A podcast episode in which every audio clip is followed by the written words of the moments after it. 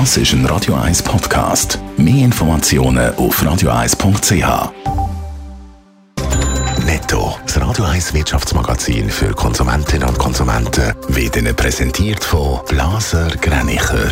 Vertrauensvolle Beratung und Verkauf von Immobilien blasergreinicher.ch Adrian Sutter. Der Postchef Roberto Cirillo will, dass Briefpost nicht mehr am Vormittag verteilt wird.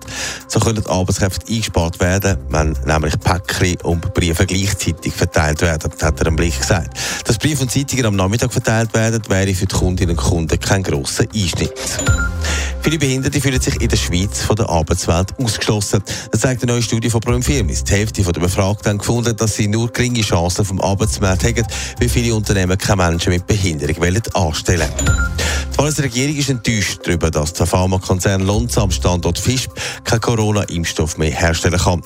Der Volkswirtschaftsdirektor Christoph Dabler ist aber zuversichtlich, dass nicht nur Stellenabbau kommt und dass Lonza genug solid aufgestellt ist.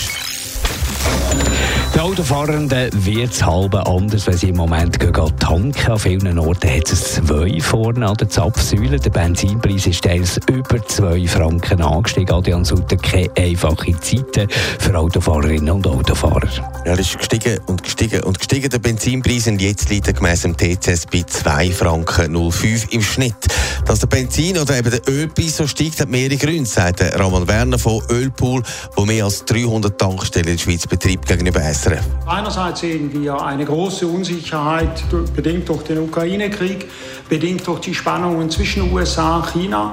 Auf der anderen Seite sehen wir auch eine sehr hohe Nachfrage. Die Wirtschaft ist nach wie vor am Wachsen, braucht Öl und das treibt den Preis nach oben. Dazu kommt, dass Saudi-Arabien und Russland im Moment ihre Öllieferungen drosseln. Hat schon Autofahrerinnen und Autofahrer, die umsteigen auf einen Zug oder andere Alternativen? Für den Moment sagt das eher weniger der Fall, glaubt Roman Berler. Aber die, die das Auto brauchen, die brauchen es halt eben. Aber Mittelfristig, spätestens dann, wenn Sie ein neues Auto kaufen, dann überlegen Sie sich das. Dann kaufen Sie entweder eines mit einem geringeren Verbrauch oder Sie wechseln auch auf Alternativen. Wie lange der Ölpreis noch steigt oder ob das bald ein Ende gibt, das weiß niemand so recht. Das wäre ein Blick in die Kristallkugel.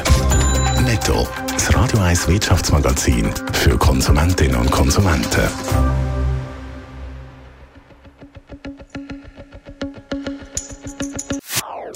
Das ist ein Radio 1 Podcast. Mehr Informationen auf radio1.ch.